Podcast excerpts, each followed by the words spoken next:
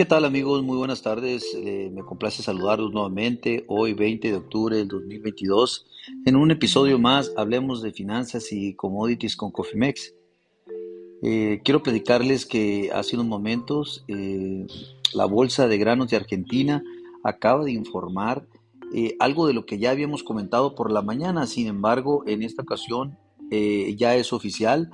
El gobierno de Argentina prevé cosechar solamente 15 millones de toneladas de trigo para este ciclo 22-23 frente a los 16 millones de toneladas que había anunciado incluso la semana pasada, pero lo importante no es esto, sino contra los 23 millones de toneladas del año pasado.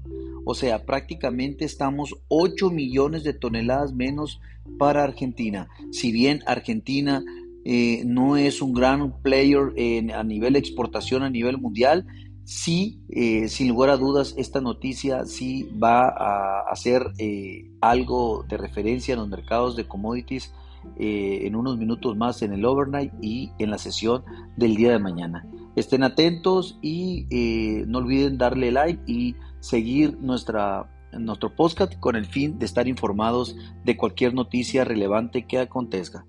Sin otro particular, les mando un fuerte abrazo y recuerden amigos, lo más importante eh, es que cuenten con su, con su programa de administración de riesgos dentro de su empresa o bien eh, cuenten con alguna, alguna herramienta o instrumento de cobertura con el fin de mitigar las volatilidades de los mercados. Y sobre todo, recuerden, lo peor es no hacer nada. Les mando un fuerte abrazo, pasen muy buena tarde, hasta luego.